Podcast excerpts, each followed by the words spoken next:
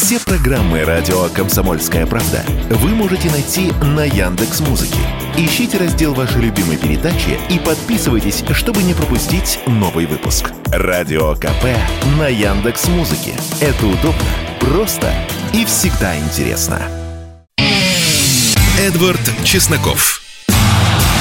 Отдельная тема. Начинаем наш бескомпромиссный эфир. Конечно, я не могу не начать с того самого события, которое вечер пятницы э, превратило в то, чем, в общем, э, любой уважающий себя вечер пятницы и является.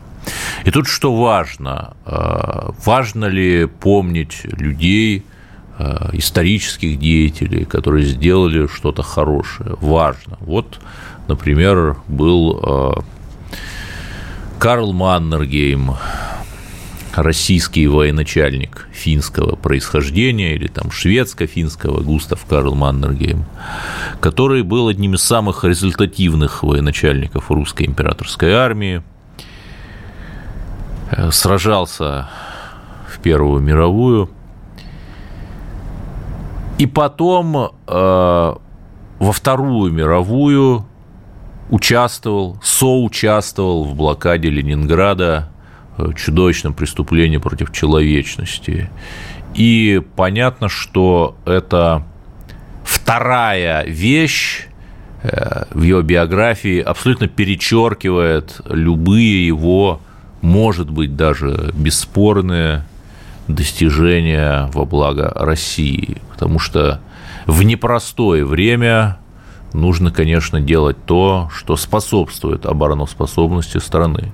А то, что не способствует обороноспособности, делать не надо. Иначе у тебя или нет головы на плечах, или ты просто работаешь на врага, вот буквально получая деньги и расписываясь в криптометодичке. Поэтому э, я все-таки полагаю, что не нужно вот опять поднимать истерику из-за ареста Стрелкова. Я уверен, что все во всем разберутся. И что э, сейчас у нас самое главное – это сохранить национальную консолидацию. Эта консолидация понятна, добиться победы в СВО, сделать так, чтобы мир к России, западный мир, прислушивался это сейчас главное. Потому что если вот мы будем размениваться на какие-то истории, то консолидироваться будет сложно. Поэтому вот давайте, наверное, с этой темой завершим. Я, заметьте, не говорю ни за, ни против, но просто напоминаю, что даже сейчас безотносительно Игоря Ивановича, что человек очень легко может перечеркнуть абсолютно любые там свои достижения, бесспорные достижения, что человек, а, ссорящийся со всеми, теряющих союзник, теряющий союзников, в конечном счете приходит к тому, что его уже некому защитить. Вот кто в этом виноват, не он ли сам, не знаю, но давайте, опять же, безусловно, я призываю к справедливому рассмотрению, да. Продолжим. Продолжим а, выход России из зерновой сделки, который, в свою очередь, последовал после удара Украины по Крымскому мосту. Совершенно такого варварского удара, потому что э, Крымский мост не используется для доставки оружия. Это исключительно туристическая артерия. Э, помимо того, по нему везут продукты, например, на полуостров, лекарства. И вот такая еще одно проявление государственного украинского терроризма. И знаете, вот мы русские очень добрые, очень добрые в хорошем смысле этого слова. Но те, кто не хотят иметь дело с доброй Россией, которая вот уговаривает, которая тебе показывает цифры, ну вот, пожалуйста, если ты там будешь с нами дружить, то тебе будет хорошо, ты будешь хорошо зарабатывать. Вот эти люди, отказывающиеся иметь дело с доброй Россией, будут иметь его со злой Россией. Потому что ведь интересно, в какие страны поступало зерно по этой самой зерновой сделке. Ну, уже, э, по-моему, все сказали эту цифру, это никто не опроверг, что 2,5% а, зерновых, только 2,5% было отправлено в беднейшие страны Африки и Азии. Например, крупнейшими, ну, одними из крупнейших, там разные, одними из крупнейших получателей зерна среди европейских стран. Я прямо сделал себе их списочек. Были Испания, а, Нидерланды и Италия. И вот я стал думать, а что их объединяет.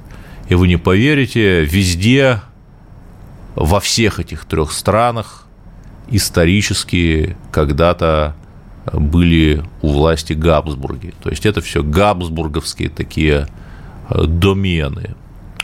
И мы видим, что определенная часть вот этих вот европейских криптоэлит, о которых мало что известно, они очень редко появляются в кадре. Вот всякие клоуны, типа там, ну, я не знаю, можно ли назвать Шольца клоуном. Ну, скажем так, номиналы, да, вот так будет, наверное, более уважительно, потому что, ну, не нужно тоже уж совсем-то глумиться и принижать оппонента. Ну, номиналы, да, такие шумные, говорливые номиналы, типа Шольца, типа Макрона, типа Курца, вот этого канцлера Австрии молодой, и так далее – понятно, что за этими номиналами кто-то стоит, тот, кто управляет на самом деле. И вот эти вот э, теневые э, криптоэлиты, безусловно, хотели бы, чтобы э, конфликт на Украине завершился к их выгоде, чтобы Россия продолжала по дешевке да, поставлять ресурсы, э, прежде всего в Европу, потому что э, если кого-то удивит, то Америка практически самодостаточна. Там она по газу закрывает свои потребности, там сланцевики пресловутые, вот. Даже экспортирует свой газ СПГ в Европу. А вот Европа энергетически крайне дефицитна. Гротинген, по-моему, так называется, последнее крупное месторождение в Голландии. Вот уже сейчас готовятся закрыть, и, по-моему, его уже совсем закрыли. Оно было огромным, его там долго выкачивали из него газ, но сколько бы концу не виться, веревочки быть. Так вот, и эти криптоэлиты, конечно, хотели бы, хотели бы а, и дальше, чтобы Россия поставляла им а, по дешевке ресурсы, благодаря чему они могли бы конкурировать с американцами, потому что понятно, у кого дешевле ресурсы, у того дешевле а, конкурентоспособнее и менее затратной является промышленность, и в конечном счете успешнее экономика. И что такого еще интересного произошло? А, Свен фон Шторх, ну, вам это имя ничего не скажет, но это очень уважаемый человек. Его жена а, Беатриса фон Шторх, дедушка, который заседал во Фленсбургском правительстве при Гитлере, дала, э, то есть, простите, Свен фон Шторх, и сейчас его жена является заместителем главы той самой партии «Альтернатива для Германии». Вот господин Свен дал мне интервью, интервью в письменном виде. А, и мы, естественно, в рамках свободы слова даем, конечно, возможность высказаться. И там была такая поразительная история. Несколько у него там основных тезисов было. И я, в общем, понимаю, почему. А, потому что если какой-то депутат от альтернативы для Германии, человек со статусом даст интервью а, российскому СМИ, такому большому, как «Комсомольская правда», то, конечно, сделают ему бобо, обвинят а, в том, что он лично убил Кеннеди и так далее. А вот если просто, ну вот просто человек, как бы публицист какой-то, хоть и консервативных взглядов даст интервью, то ну, это э, будет не так болезненно для них. Вот. А, и что тут интересно? Несколько тезисов у него. А, Европа, в смысле народы Европы, патриоты Европы против войны с Россией. Мы то есть э, европейские патриоты, говорит мне Свен фон Шторих, выступали против бряцания оружием со стороны западных правительств и либеральных медиагигантов, взывая к миру и разуму. Это вот очень красивая такая заявка, э, потому что они имеют шансы победить, по крайней мере, в США. И э, здесь они, конечно, хотят заблаговременно выстраивать отношения с Россией. Продолжим говорить после паузы. Эдвард Чесноков. Отдельная тема. Россию пытаются убрать с великой шахматной доски, но народы Европы против. Названы истинные цели Запада на Украине. Таков заголовок моего интервью с немецким политологом Свеном фон Шторхом, который, которое вы можете прочитать на сайте «Комсомольской правды». И что важно, а, этим самым э, вот эти вот европейские консервативные круги, да, очень сильно прижатые, находящиеся почти в подполье, там известный, возможно, моим постоянным читателям английский активист Томми Робинсон просто вынужден был бежать из Англии. А сейчас он там где-то как политэмигрант мыкается, потому что иначе ждала бы просто судьба Ассанжа. Он, кстати, в одной, ну, не скажу в одной камере, но в одной тюрьме с Ассанжем сидел, и они там пересекались. Да, практически как Владимир Ильич, все по тюрьмам да по ссылкам. И вот, несмотря на то, что эти консервативные, те, кого я называю правые антиглобалисты, наподобие Орбана – вот единственная страна, где эти люди у власти, это Венгрия. Почему? Ну, возможно, потому что у нее нет выхода к морю, ее не считали приоритетной, а, и опять же думали, что с Орбаном там можно будет договориться. Даже глобалисты не могут быть везде. Так вот, понятно, что тем самым, в том числе таким интервью, которое я цитирую, вот эти вот европейские консервативные элиты закидывают удочку, мол, давайте дружить, дорогие русские. Они это делают, конечно, не от хорошей жизни, потому что, во-первых, их давят, э, во-вторых, у них есть свои э, контры с Китаем, но даже самое главное, что у них есть главный враг, это вот леваки, ну там можете говорить, называть их как угодно, там либералы, леваки, левые глобалисты, ну, словом, те, кто стоят сейчас у власти в Евросоюзе и США. И вот эти вот э, правые антиглобалисты в лице этих европейских аристократов, консерваторов э, и, и прочих ребят предлагают нам такой союз с, вернее, союз против вот этого самого Евросодома. Тут, что важно, ни в коем случае, э, у нас же что любят? Ах, там написал кто-то хорошо о нас на Западе, и мы такие прыгаем, ложимся на спинку и поднимаем задние лапки, высунув язычок. Но ведь у них же тоже есть свои интересы.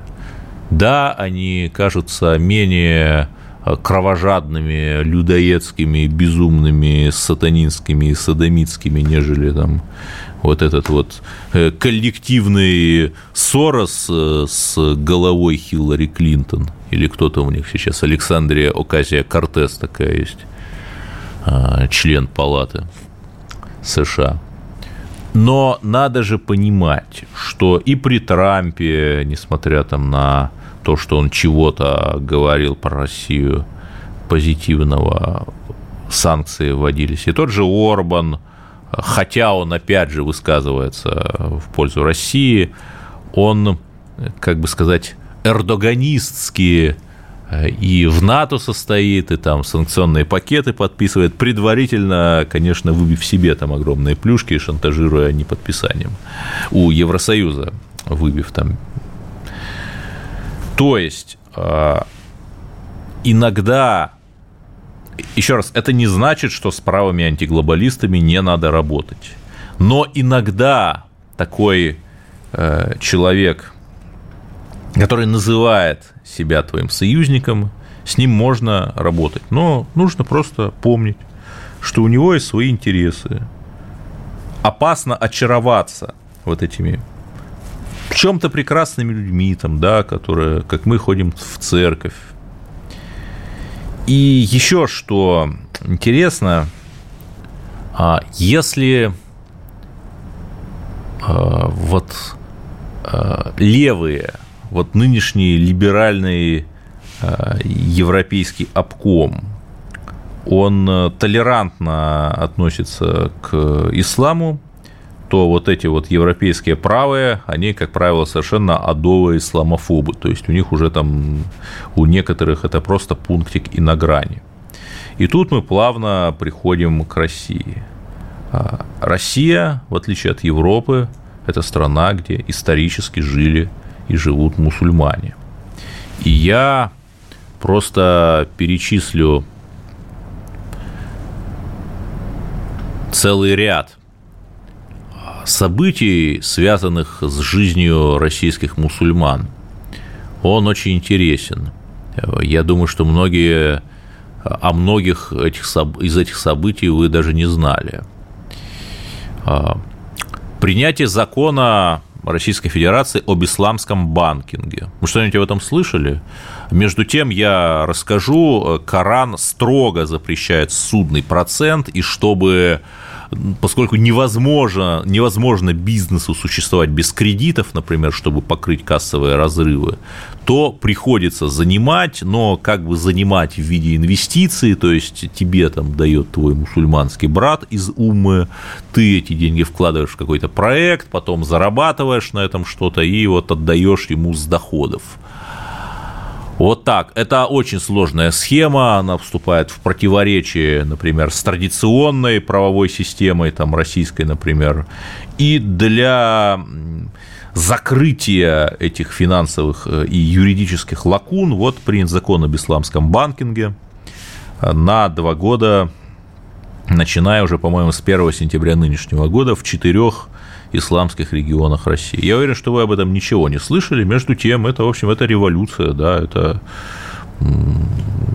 при Екатерине э, Великой было создано, было создано духовное управление мусульман, оно в Уфе располагалось и располагается. Вот, может быть, не такого масштаба события, но, э, наверное, в чем-то сопоставимо. Далее, нефтяная сделка с арабскими странами – пресловутая сделка ОПЕК+, плюс, согласно которой там они держат цены и не дают ценам на нефть уж совсем упасть. Дружба с Турцией, вопреки там всему. Э, поддержка независимости Палестины. Я сейчас опять не хочу э, углубляться в палестино-израильский конфликт, я не буду говорить, кто там прав, кто виноват, но Россия там регулярно говорит э, на всех уровнях, что она за резолюцию ООН – Э, ту самую там за э, два государства для двух народов или как-то так. Вот тут я могу немножко э, немножко некорректно сказать, но, в общем, вы поняли, как бы Россия, она пропалестинская. Затем, то есть опять, что все это связывает, все, что я сказал, это все исламская история. Это история взаимоотношения России с исламским миром. Дипломатия Кадырова, да, который вот последнее подарил, э, что забавно, китайский внедорожник известному узбекскому бойцу ММА, и тот записал благодарственное видеообращение в адрес Рамзана Ахматовича. Прям вот очень-очень э, э, известный ММАшник Нурсултан Разибоев из Андижана. Это, опять же, Узбекистан. И самое интересное, слух, я думаю, что это все-таки слух о наказании полицейских, которые, ну вот, в Котельниковской молельне зашли к мусульманам, и что было, вы, наверное, видели зажигательные ролики. Все это вместе. Я, заметьте, я не даю оценок. Кому-то это не нравится, да. Я просто даю аналитику. Что это такое? Это говорит о том, что Россия сейчас выстраивает отношения с исламским миром. То есть вслед за разворотом на восток у нас происходит доворот на юг. И саммит Россия-Африка, который уже через 6 дней, получается, начнется в Санкт-Петербурге. В Африке, помимо православных, например, в Эфиопии, там э, очень много и мусульманских стран. Это все часть нашей стратегии. А юг – это прежде всего ислам. И тут мы возвращаемся к тому, о чем я сказал. И тут мы возвращаемся к тому, о чем я сказал в первом блоке. Потому что э, поворот на юг и восток это означает отворот от Запада, от тех самых европейских криптоэлит. Некоторые из них нас откровенно ненавидят, некоторые из них, как правые антиглобалисты, пытаются с нами как-то дружить против общего врага, но в любом случае от Европы мы отворачиваемся. И здесь, дорогие мои друзья, если бы я там был условным э, Мишестериком, занимался бы психотронной войной, то, конечно, я бы попытался сорвать вот это вот э, сближение России с исламским миром, мы помним, например, там а, многочисленные истории, когда управлявшиеся из-за границы там, с Украины какие-то псевдодагестанские телеграм-каналы, которые были там э, такими же дагестанскими, как э, я, балерина Большого театра.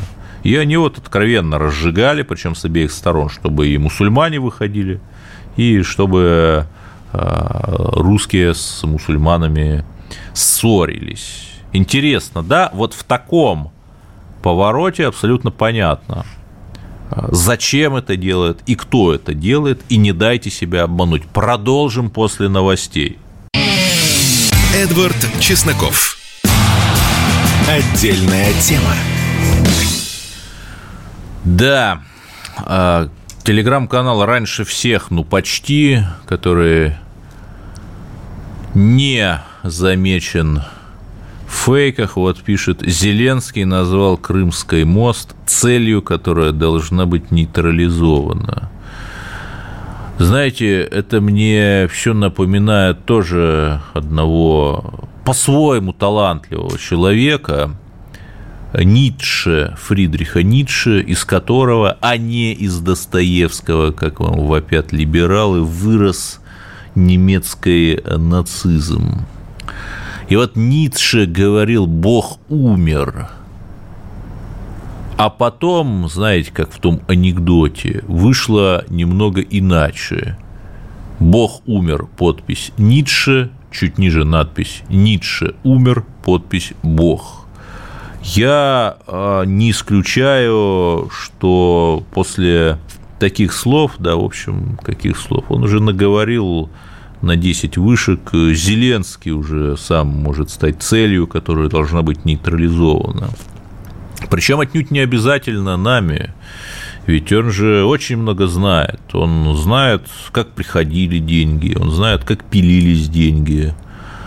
Например, канал Netflix, то есть, простите, не канал, а онлайн-платформа для показа и производства сериалов Netflix платила ему очень серьезные деньги, миллионы долларов за права на трансляцию его сериала «Слуга народа». При том, что в э, борде, или говоря по-русски, совете директоров Netflix и вокруг него э, велись и заседали Э, буквальные соратники, там чуть ли не там половина администрации Обамы и Байдена вот сидела на Netflix, то есть не было ли это вот эти вот миллионы долларов? Это еще раз, это, это, это официальная история, да, вы там можете погуглить Netflix Зеленский, э, платили ему как бы за покупку авторских прав на его кинцо. Так не было ли это взяткой? Ну, вопрос риторический. Он же очень много знает. Как принимались решения о инновационной, в кавычках, тактике разминирования минных полей э, телами украинских солдат. Э, он знает, куда шли деньги, вот эти вот, сколько там, 70 миллиардов, 100 миллиардов долларов. Нет, что-то до фронта, конечно, дошло. А сколько было разворовано? первые полгода вообще не было никакого контроля. То есть американцы просто набивали ящики оружия, там слали куда-то в направлении Украины, а куда это оружие уходило, даже они не знают, они только осенью прошлого года контроль хоть какой-то там попытались сделать. Но подождите, если человек очень много знает, то получается пугающе много интересантов в его смерти, чтобы он э, в случае, например, если, ну, всякое бывает, допустим, э, белорусские партизаны, ну, я условно говорю, туристы, да, туристы э, какие-нибудь придут и возьмут его в плен. Ну, условно говоря, да, я фантазирую. Это все не имеет никакого отношения к действительности, это мой бред. И, допустим, устроят над ним суд – он же очень много интересного может рассказать. Человек же такой, вот такой прям э, петушком запоет на суде. А теперь представьте, что вы шеф Ми-6. Интересно вам это? Конечно, нет. Самый эффективный символ – это с их точки зрения мертвый символ, поэтому вот я не исключаю, и более того, я более чем уверен, что западные спецслужбы рассматривают план устранения Зеленского, чтобы там отдать а, командование кому-то более с их точки зрения вменяемому и управляемому. Ну, они, конечно, все это повесят на нас, как повесили на нас казус Скрипалей, но нам не привыкать. Давайте подождем некоторое время, может быть, полгода, и посмотрим, а, вернется ли а, и посмотрим, сбудется ли мой прогноз. Теперь, дорогие мои друзья, поговорим о моем расследовании, о деятельности телеканала «Дождь». Э, телеканал «Дождь» Это иноагент, нехороший русофобский канал. Кто же ему давал деньги? Это же интересно, да, то есть я помню, что э, они буквально там э, еще с 2014 года стали выступать против русских. Был один их журналист, Э, Улевский, по-моему, его фамилия, еще в 2014 году он написал «Русские танки вошли в Донецк». И вот такие «Чего? Где?» А он такой «Ой, ну там, ошибся». Ну вот, и вот примерно такого качества был контент. Кто же его финансировал?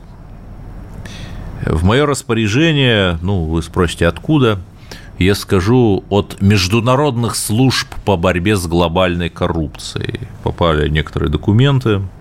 Например, американский цифровой гигант Apple только за 2018-2021 годы профинансировал признанный иноагентом канал «Дождь» на 75 миллионов рублей. Это почти миллион долларов по тогдашнему курсу. Платежи шли через лондонское отделение Deutsche Bank. В год это давало примерно 18 миллионов рублей. Ну, солидно. Хотя справедливости ради бюджет годовой на агента «Дождя» там 350-400 миллионов рублей в год был, но и 18 миллионов рублей в год – это тоже неплохо. Еще из забавного. Один крупный химический комбинат, который э, буквально принадлежит офшорам, офшорная аристократия, э, закупал у «Дождя» э, подписку на его просмотр у иноагентов с «Дождя», для 260 своих сотрудников этот химкомбинат из Волгоградской области за 4 года потратил 2 миллиона 320 тысяч рублей на право смотреть канал. То есть это, это же буквально какой-то скетч из нашей Раши. Рабочие химкомбината с такими вот Э, в касках э, с химическими какими-то выбросами там на заднем плане, смотрят э, вот это вот гей-видение про квир-культуру и украинский национализм. Это было бы смешно, но это буквальная правда. Например, еще из забавно из размещалого. Вот есть такой фонд Гайдара – джинса – это на журналистском сленге, это когда ты публикуешь э, рекламные материалы без пометки «реклама». И вот есть такой фонд Гайдара, он в 2018 году заплатил иноагентам с дождя, ну тогда они еще ими не были признаны, 484 тысячи рублей за просто пару сюжетов про э, лауреатов премии Гайдара – я нашел эти сюжеты на сайте этого иноагентского канала. Ну, конечно же, на, э, в этих сюжетах ничего, ни слова не сказано, что это плод коммерческого сотрудничества. Ну, джинса джинсовая. И при этом эти люди учат нас жить. Другое. Юрий Шевчук. Ну, кто же вот финансирует всю эту либеральную богему? То есть фанаты ЛГБТ-культуры, буквальные фанаты там каминг-аут э, Тима Кука, да, отвалили миллион долларов в канал «Дождь» за 4 года, правда, не за один год, за 4 года миллион долларов. Куда эти деньги шли? Кому? Юра музыкант, Юрий Шевчук – за полуторачасовое выступление весной 2018 года на концерте в честь десятилетия и на агентише этого канала получил полтора миллиона на счет своей рок-группы ДДТ. Это юрлицо так называется, рок-группа ДДТ. Ну, Владислав Лешкевич из рэп-группы Каста получил всего 70 тысяч рублей. Да, забавно. Всего за штуку баксов э, выступал. Разумеется, после начала СВО оба эти персонажа, и Шевчук, и Лешкевич, выступили с проукраинскими антироссийскими заявлениями.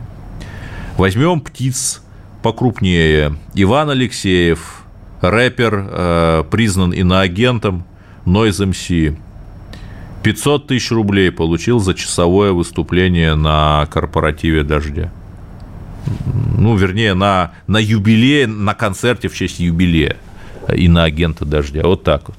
При этом госпожа Синдеева, его редактор, которая основатель, которая тоже признана иноагентом, регулярно жаловалась на нехватку денег, а признанный, опять же, иноагентом Noise MC, а, называл российских э, полицейских, тогда милиционеров, животными и козлами. Ну, вот такой вот прекрасный, в кавычках, э, либерально-культурный серпентарий, там брызгал ядом, э, прекрасно жил, и, но сейчас они уехали. В какой-то мере это даже хорошо. Продолжим после паузы. Эдвард Чесноков. Отдельная тема. Вот, кстати, сайт, на котором разместили мое расследование про иноагентский канал «Дождь», только что мною процитированное, подвергся DDoS-атаке. Вот я буквально открываю его сейчас, там появляется всплывающее окно защиты от DDoS-атак. Совпадение ли это? Не знаю, не знаю. Но давайте поговорим о культуре. По традиции в последнем блоке моей программы о ней идет речь. Большой театр. Я помню, когда я был еще очень юным человеком, учился в Литинституте, Большой театр очень долго, там, много лет стоял в лесах, там шла какая-то бесконечная реконструкция, сколько там его ремонтировали и сколько на этом потратили денег. Я даже вам не скажу, но, наверное, вся эта информация есть. И казалось бы, что ну такая грандиозная реконструкция, открыточная достопримечательность. Любой иностранец, а ведь мы же привечаем иностранцев, африканцы к нам прилетают на саммит. Любой иностранец пойдет в Кремль, в ГУМ, в ЦУМ, в Большой театр, там, на ВДНХ. Казалось бы, все должно быть просто чик-чик топ-модерн с элементами шика. Но нет. Вот в Москве прошел дождь.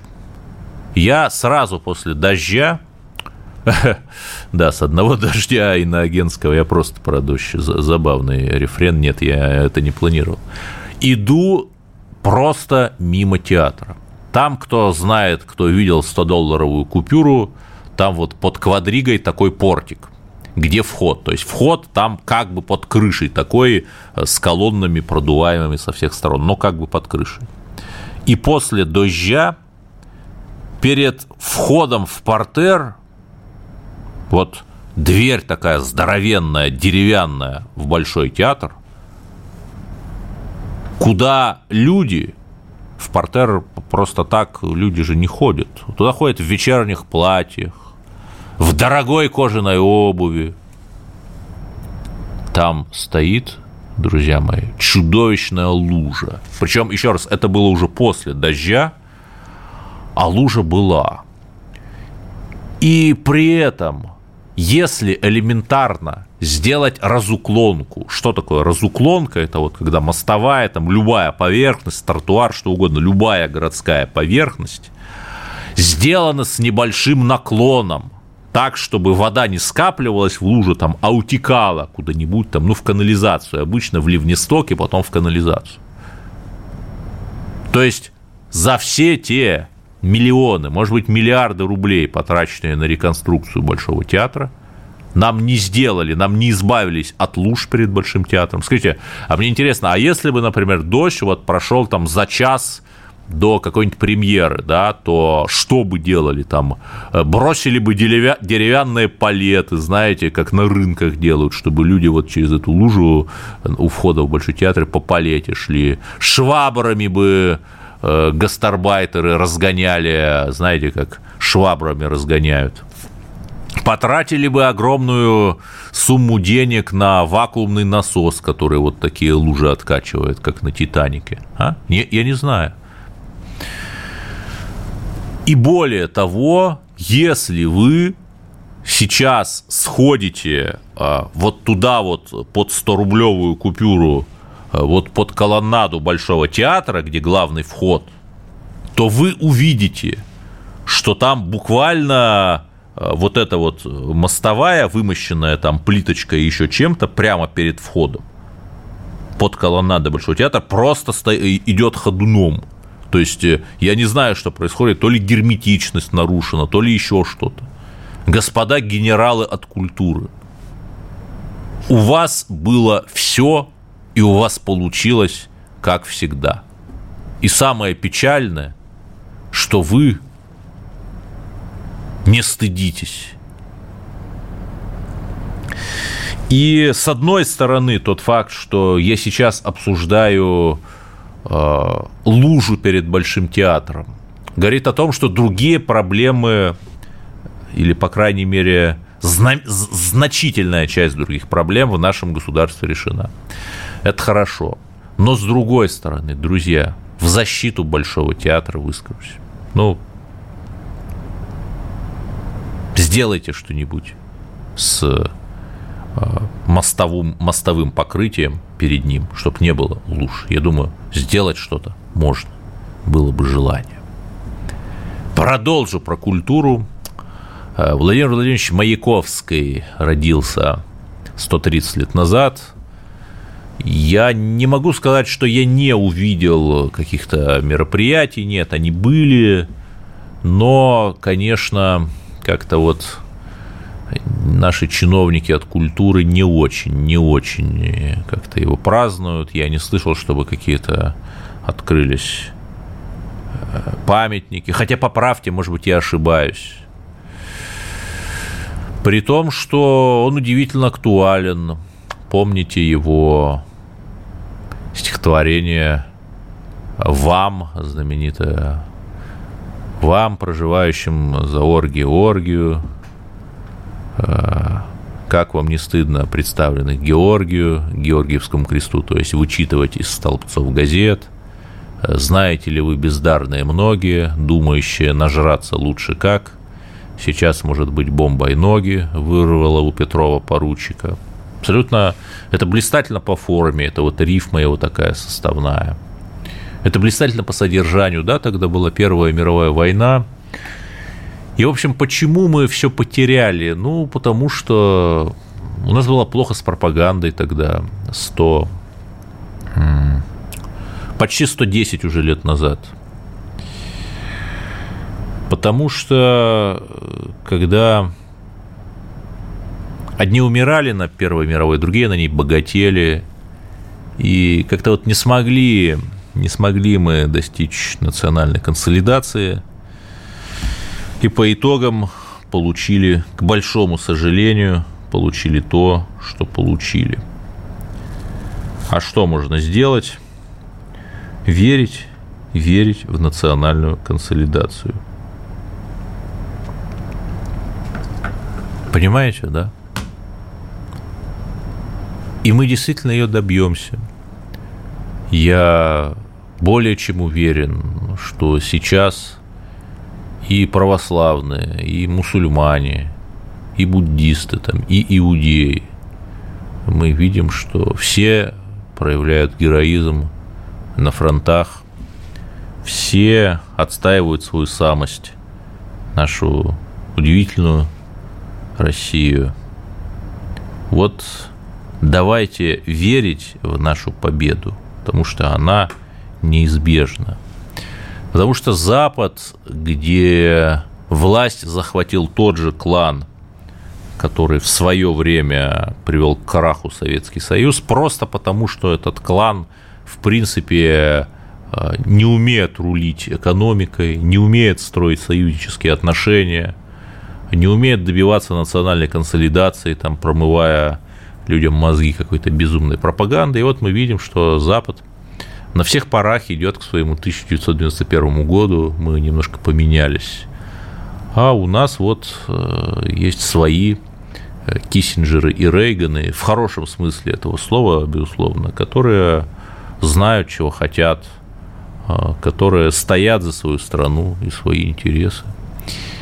При том, что, простите меня, и в США в, 92 в 1992 году были совершенно сильнейшие национальные волнения в Лос-Анджелесе, когда вот местные пролетарии, э, мигранты восстали там у них.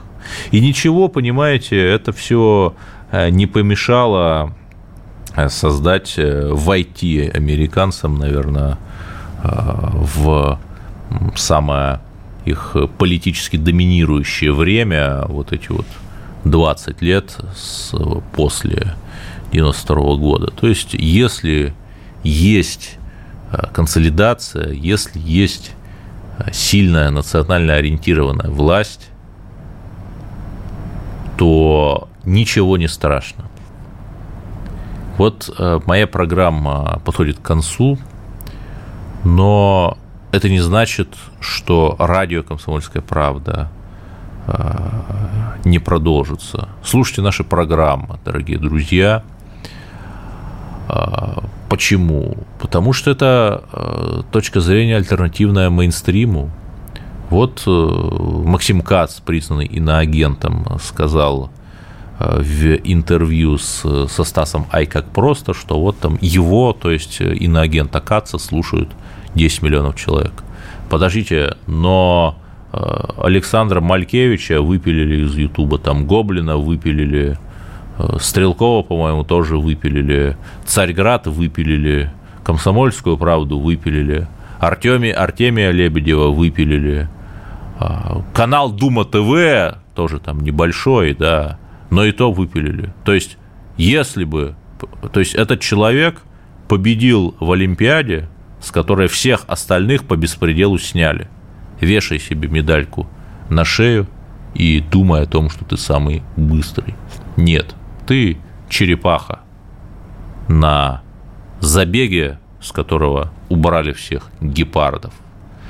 Большое спасибо, все будет хорошо. С вами был я.